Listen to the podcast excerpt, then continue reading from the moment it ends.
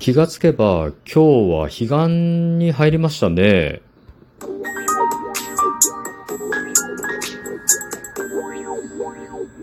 ご機嫌いかがでしょうか ?77 回目の配信です。今日も後日研究所から開運メンタルアドバイザーの占い師明恵がお送りいたします。この番組は熊本のおっさん占い師明恵が普段思ったことや気になること、ためになりそうなことなどあれこれとつぶやいています。さて、ねいつの間にか彼岸に入りましたね。えっと、2022年の春の彼岸は3月の18日から3月24日ですね。この彼岸というのは年に2回あります。えっと、春分の日を中心に添えて、えっと、前後3日間、計7日間の1週間と、秋の秋分の日を真ん中に挟んで、前後3日間の計7日間、1週間の2回ですね。春と秋にあるんですけど、まあ今年はね、あの、3月の18日から3月の24日が春の彼岸になってますね。まあつまり今日から彼岸に入っています。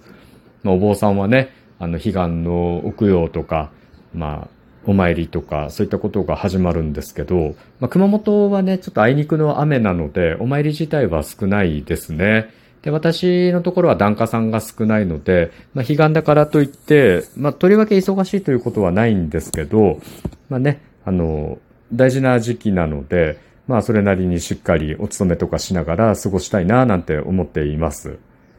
で、このお彼岸の時ってなんか、ぼた餅とか、おはぎをお供えしたりするんですけど、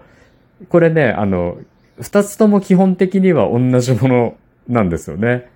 ただ春はボタンの季節なので、ぼた餅と呼んで、秋はおはぎと言います。まあ、ただね、あん、あんの状態とか餅の状態とかで、まあ、ぼた餅となんかおはぎを分けてあるというところもあるんですけど、基本的にはまあ同じですね。はい。で、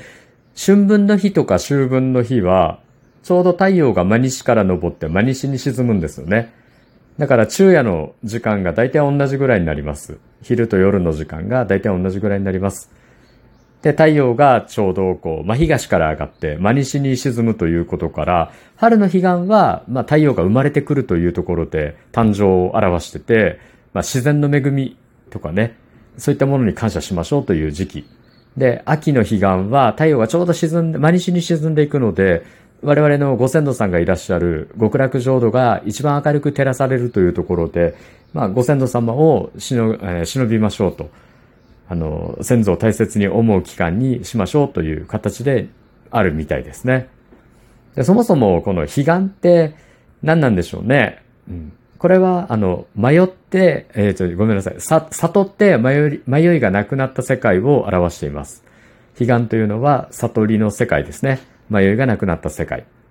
で、ちなみに僕たちがいる、この生きている現実世界のことを迷いの世界、死願と言います。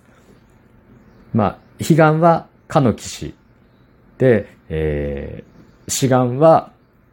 この騎士というふうに書きますね。はい。で、まあ、あっち側の世界、仏様の世界ですね。で、こっち側の世界、私たちの世界。で、私たちの世界から、まあ仏様の世界のことを、こう、まあ、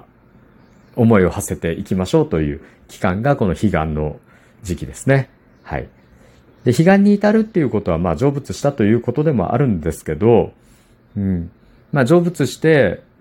まあ、僕らって、どっからともなく生まれてきて、どっどこかにこう帰っていくんですね。命というのはどこかに帰っていって、またどこからか生まれてくるというふうに言われてるんですけど、まあそういったこう命の根源に関して、まあちょっとこう思いを寄せてみるという期間ですね。それがお彼岸というふうな、いうふうに言われているようですね。まあ素敵な習慣ですよね。うん。で、まあそのね、あの、生き方とか死に方っていうのを考えていくのも、まあ自分の人生を充実させていくためにすごく大事なことではあるんですね。